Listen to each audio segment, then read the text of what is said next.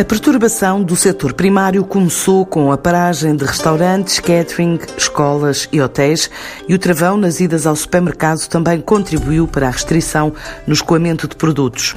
Ao fim dos 45 dias de estado de emergência, alguns produtores adaptaram-se às vendas online e colaboram com plataformas digitais, mas há casos em que os prejuízos são ainda incalculáveis, porque as plantas não tiram férias, nem fazem layoff, nem podem ser cuidadas em teletrabalho. Defende Manuel Silva, o presidente da Orposim, a Associação dos Horticultores da Pova de Varzim, e que defende agora algumas propostas para os mais de 800 associados. Na realidade, quem não para é a natureza. Nós sabemos que as nossas tarefas não podem ser executadas uh, por teletrabalho, não há layoff para as plantas nem para os animais e temos algumas dificuldades até ao nível dos trabalhadores agrícolas, não é? com, com, com alguns a ficarem por casa no auxílio a menores de 12 anos. No meu caso particular, contactei o centro de emprego, pensar na medida em que as pessoas que estivessem em layoff pudessem querer trabalhar na, na, na agricultura.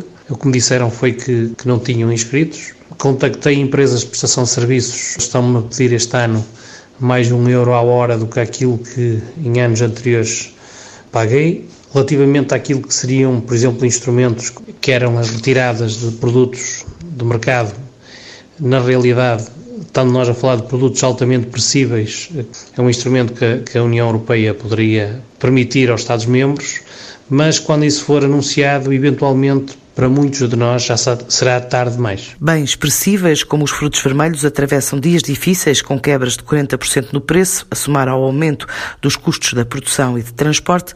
E para aliviar a pressão, o Governo aprovou uma portaria que estende a esta categoria a possibilidade de retirada do mercado até 5% do produto em troca de uma compensação financeira, medida comparticipada pela União Europeia. Além da cautelar uma eventual falta de mão de obra, como fez saber a Ministra da Agricultura, Maria do Céu Albuquerque, numa audição parlamentar. Estão previstas soluções para uma eventual falta de mão de obra no setor durante este período. Destacamos, por isso, nesse âmbito, a introdução no Orçamento de Estado eh, agora em vigor, da isenção de IRS para rendimentos do trabalho obtidos para estudantes, designadamente no período de férias, assim como os trabalhadores em layoff, que poderão exercer atividade remunerada no setor, tendo já sido publicado o diploma que possibilita que os trabalhadores em regime de redução de período normal de trabalho ou suspensão do contrato de trabalho possam exercer atividade remunerada, desde que nas áreas de produção alimentar, apoio social, saúde,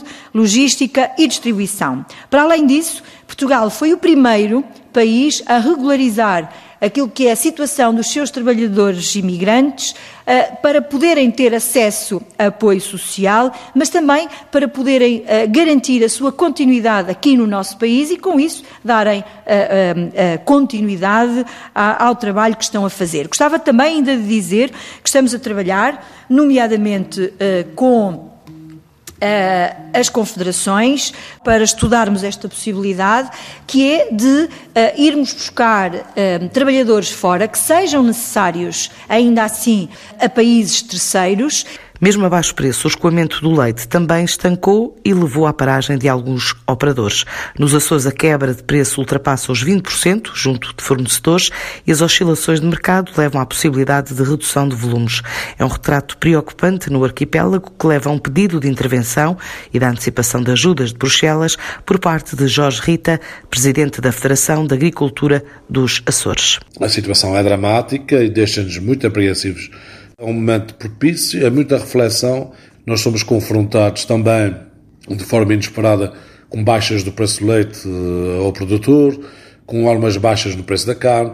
São situações que nós não estávamos a esperar. Não temos os dados relativos aos prejuízos ainda neste momento, mas os prejuízos também são enormes. As questões de, de, de, das ajudas que têm sido anunciadas a nível da governação nacional e regional, obviamente que ainda fica aquém daquilo que são as expectativas legítimas que os agricultores têm também. Nós estamos a falar na orçamentação que pertence à agricultura, não?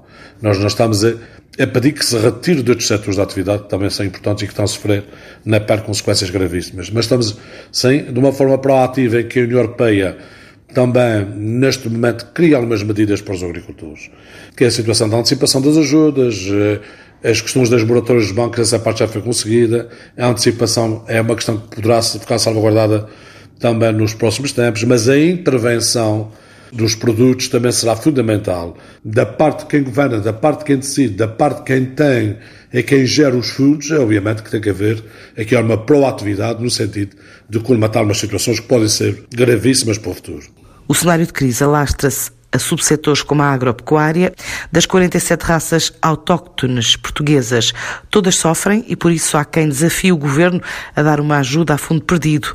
Assim defende Fernando Moreira, produtor e presidente da ANCRA, a Associação Nacional de Criadores da Raça Aroquesa. A agropecuária no país parou. Para nós, para o aroquês, eh, é está completamente estagnado, assim como para as outras raças. E eh, os prejuízos eh, são na casa dos 100%. E as ajudas do Estado são nulas. Efetivamente, a Sra. Ministra desdobra-se em visitas e em debruçar-se sobre o tema, o que é certo é que aos agricultores as ajudas não estão a chegar. Estamos a falar de pequenas explorações, onde a média por, de animais por exploração são 2,3 eh, animais, o que é muito incipiente, mas falamos de um território que também existe, que faz parte do nosso Portugal, que é o território do interior. E se nós queremos fixar as pessoas nas aldeias, tem que haver uma ajuda direta a fundo perdido para estes agricultores. Eh, uma outra situação que é preciso alterar. Fala-se muito em cadeias eh, curtas, comércio local, mas até à data nada disso se efetivou.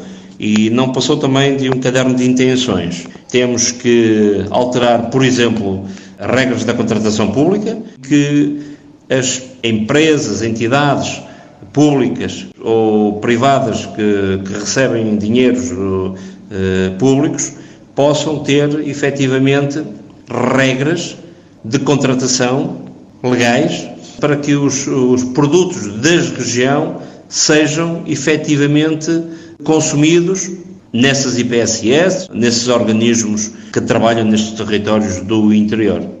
As vendas de vinhos também estão em queda por causa da paragem do canal Oureca e pelo fecho dos mercados internacionais. Os produtores admitem apoios públicos para minimizar prejuízos e estudam medidas para resolver o excedente. Mas são os vitivinicultores dependentes do canal da hotelaria, restauração e cafés que mais sofre nesta altura pelo fecho generalizado, admite Alexandra Relvas, responsável pela herdade de São Miguel, no Alentejo, que para já sente uma quebra de 10% do canal Oreca. Dependendo de, do set, de onde as empresas mais vendem, de canal Oreca, exportação, grandes superfícies, eu penso que haja empresas que tenham sofrido mais do que outras. Na Casa Relvas, até março, o, o volume de negócios continuou igual ou, ou, muito similar ao ano 2019. E no mês de abril já sentimos alguma queda, mais ou menos o equivalente ao canal Oreca português, que para nós vale cerca de 10% das vendas. O que está completamente fora do budget da Casa Real. Tínhamos um budget de crescimento contínuo também para este ano. Logicamente, os produtores mais dependentes do canal Oreca têm um, um, são mais afetados.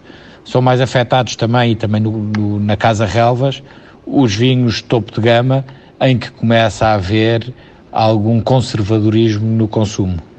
E, no setor agrícola, e, por ser um setor onde o IVA a recuperação do IVA é, é, muito presente, era uma medida muito importante haver uma aceleração do, do, das devoluções dos IVAs e, e, também todos os projetos que estão dependentes de decisões serem decididos o mais rapidamente. Perante este cenário, a CAP reclama a antecipação de fundos no quadro da PAC e alterações executivas que permitam ajuda também dos mais de mil milhões de euros do PDR.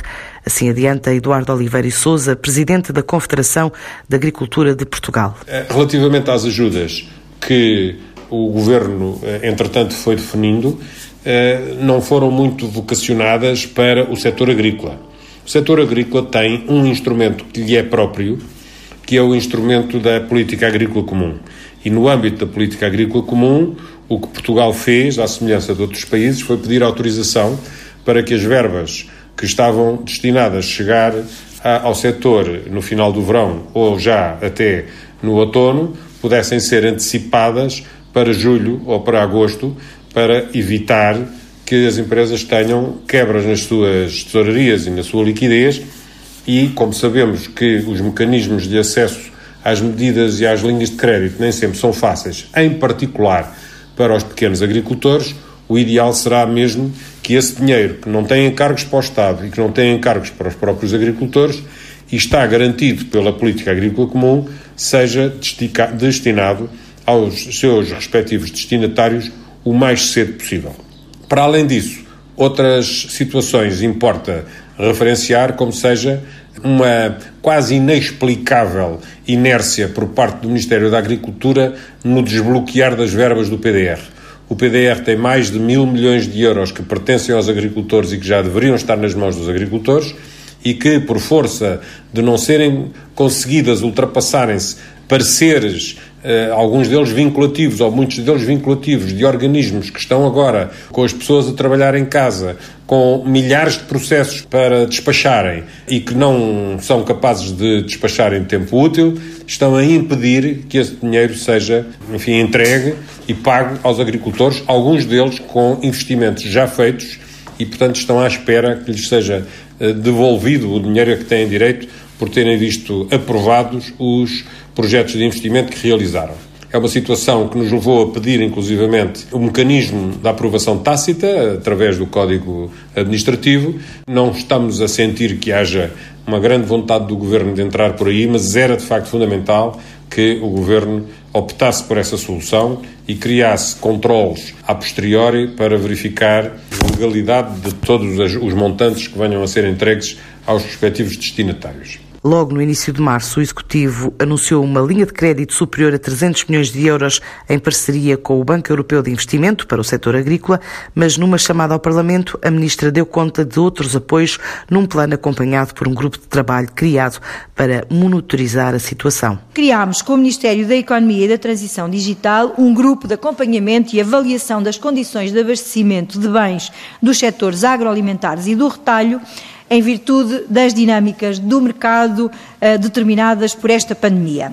Estabelecemos também um grupo interno do Ministério da Agricultura para acompanharmos o funcionamento de toda a cadeia de abastecimento alimentar.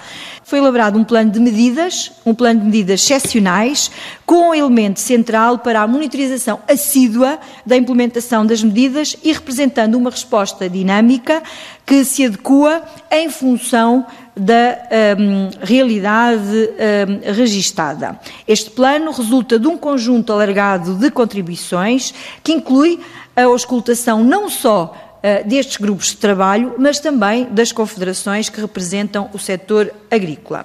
O setor está enquadrado Uh, num conjunto uh, de medidas transversais de apoio à tesouraria, as linhas de crédito Covid-19, também em medidas de cariz social e relacionadas com o emprego. Queria, eh, por isso mesmo, dizer que, inicialmente, eh, estas linhas de crédito começaram com o valor de 200 milhões de euros, rapidamente passámos para os 400 milhões eh, de euros e, neste momento, cifram-se em 6 mil milhões de euros que estão disponíveis para as empresas, incluindo para a agricultura. E gostava também de dar conta que já foram uh, aprovadas 68 candidaturas que representam um montante uh, de apoio à tesouraria ao Fundo de Maneio das Empresas Agrícolas de 31 milhões de euros. Neste pacote de medidas está ainda o regime de exceção criado para tornar produtivos terrenos que estejam em pousio. Um despacho onde permitimos que, em regime de exceção, aquilo que são as áreas previstas em POSIU passem a estar disponíveis não só para poderem uh, servir para a pastorícia, mas também quando justificado, eh, quando por razão justificada, passarem uh, a servir para a produção de cereais uh, e, com isso, não obrigar-nos à diversificação de culturas. Esta é uma medida contestada pela plataforma ambientalista C6, que agrega várias organizações não governamentais que alegam que a pandemia não pode justificar uma agricultura mais destrutiva para a natureza e que as soluções devem garantir a sustentabilidade ambiental agrícola, como fez saber o porta porta-voz Domingos Leitão, diretor da SPA, da Sociedade Portuguesa para o Estudo das Aves. As, as organizações uh, de ambiente da, da C6 estão em desacordo com o Governo, especificamente no cancelamento de duas medidas que são medidas que favorecem o, a biodiversidade, o ambiente e o clima. É a medida de proteção dos pousios, porque eles estão incluídos numa figura que é as áreas de foco ecológico, que ocupam 5% da exploração agrícola, mas incluem outras estruturas, como sebes, linhas de água, galerias ripícolas, bosquetes, eh, tudo isso são áreas de foco ecológico e pousios, obviamente. Portanto, o pousio pode ter no máximo 5% das explorações. A argumentação da ministra é que isto vai disponibilizar mais alimento para o gado. Bom, não, não conseguimos perceber a grande diferença que faz para a exploração agrícola a disponibilidade de mais 5% diária, no máximo. A outra medida ambiental é a medida da diversificação de cultivos. E a argumentação é que permite uh, diminuir a dependência dos cereais. Bom, a dependência dos cereais é um tema que nós temos em Portugal, e não foi agora que surgiu, foi há 20, foi há 30, é um problema antigo que não se vai resolver com esta medida. Portanto, não entendemos como a coberta da situação da Covid, que não traz nada de novo para esta questão dos cereais, se retira mais uma medida ambiental que existe precisamente para aumentar a capacidade dos sistemas rurais para suportarem biodiversidade natural. E, portanto, as organizações de ambiente que constituem a C6 têm pedido reuniões com a Ministra da Agricultura desde o final do ano passado e até este momento não tiveram qualquer resposta positiva. Portanto, na verdade, na verdade, nós ainda não fomos ouvidos, o que não, parece, não nos parece nada correto. Numa primeira reação, a CAP discorda dos ambientalistas. Em primeiro lugar, tratam-se de pessoas que são muito pouco conhecedoras da realidade do dia a dia dos agricultores hoje em dia.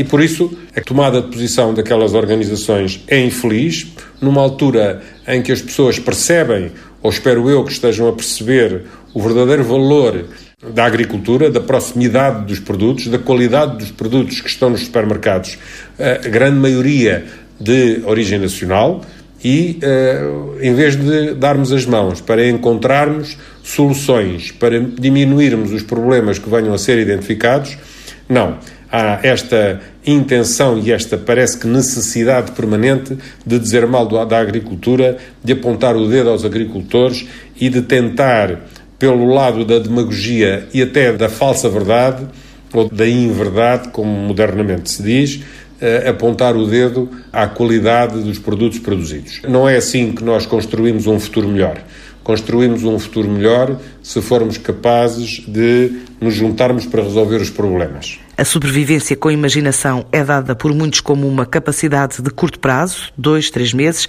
Há que avaliar novas formas de negócio e caminhos a seguir até em Bruxelas. Uh, ver o que são estas novas maneiras de, de fazer negócio, de haver uma maior aproximação entre consumidor e produtor de percebermos e de avaliarmos bem quais são os caminhos que devemos de hum, intensificar e em Bruxelas reivindicar o valor correto de ajuda à produção agrícola, olhando para os países do sul da Europa onde Portugal se integra de uma forma particular. Para o Governo, o caminho passa pela flexibilização da política agrícola comum e pela agilização de processos, já pedida à União Europeia, de acordo com a Ministra da Tutela, no esclarecimento a 16 de abril da Comissão de Agricultura e Mar. Estamos a trabalhar uh, ao nível político e ao nível técnico para que a Comissão Europeia aprove um conjunto de medidas excepcionais de apoio aos agricultores já foi aprovado a antecipação dos pagamentos que ocorrem a 31 de dezembro para 16 de outubro, em que nos pagamentos diretos, que até aqui era de 50%, esse adiantamento passou a 70%, e que para o desenvolvimento rural passou a 85%.